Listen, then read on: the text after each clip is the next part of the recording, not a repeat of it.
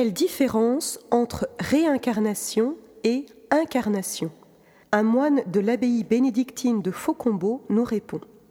L'hindouisme et le christianisme ont en commun l'idée que l'homme est responsable de ses pensées et de ses actes.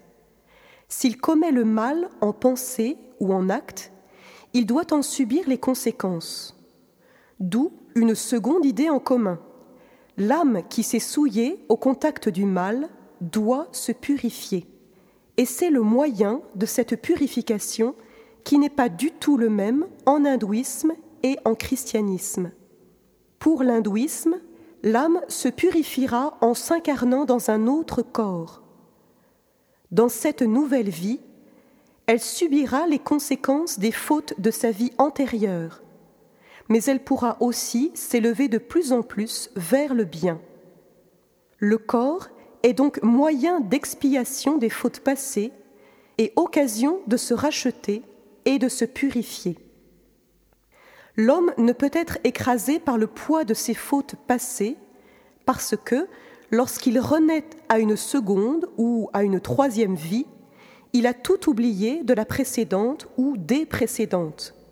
Ces réincarnations successives, la Bhagavad Gita nous dit l'âme incarnée rejette les vieux corps et en revêt de nouveaux, comme un homme échange un vêtement usé contre un neuf. Ces réincarnations successives prennent donc fin lorsque l'âme, après s'être délivrée elle-même, se fond dans l'absolu. Citation L'âme n'étant que Brahman se fond en Brahman.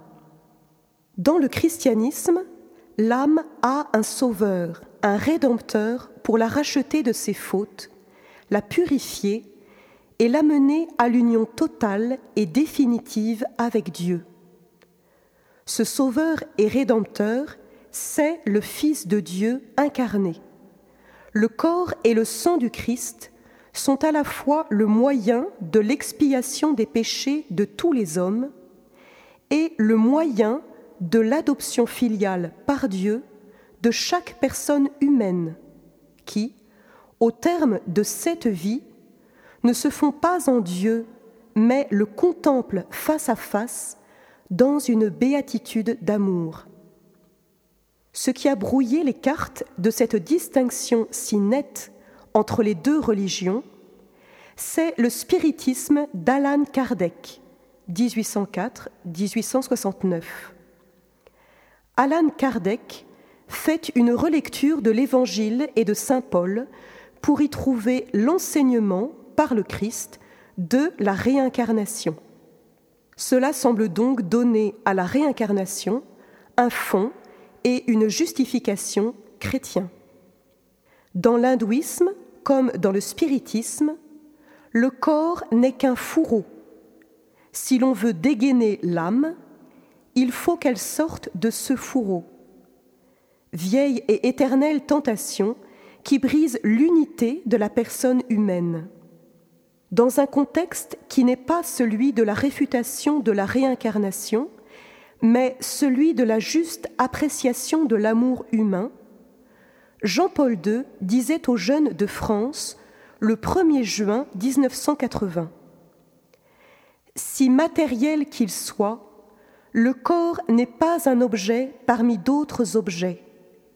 Il est d'abord quelqu'un, en ce sens qu'il est une manifestation de la personne, un moyen de présence aux autres, de communication, d'expression extrêmement variée. Le corps est une parole, un langage. Un père de l'Église affirme que, lorsque Dieu créa l'homme, il le fit à la ressemblance du Christ, le Verbe, la parole incarnée. Et, au soir de sa résurrection, le Christ dit à ses apôtres, Pourquoi tout se trouble Et pourquoi des doutes s'élèvent-ils en vos cœurs? Voyez mes mains et mes pieds, c'est bien moi. Touchez-moi et rendez-vous compte qu'un esprit n'a ni chair ni os, comme vous voyez que j'en ai. Évangile selon Saint Luc, chapitre 24, versets 38 à 39. Dans le christianisme, nous n'avons qu'une vie, ce qui fait tout le poids de grandeur ou de misère face à la mort.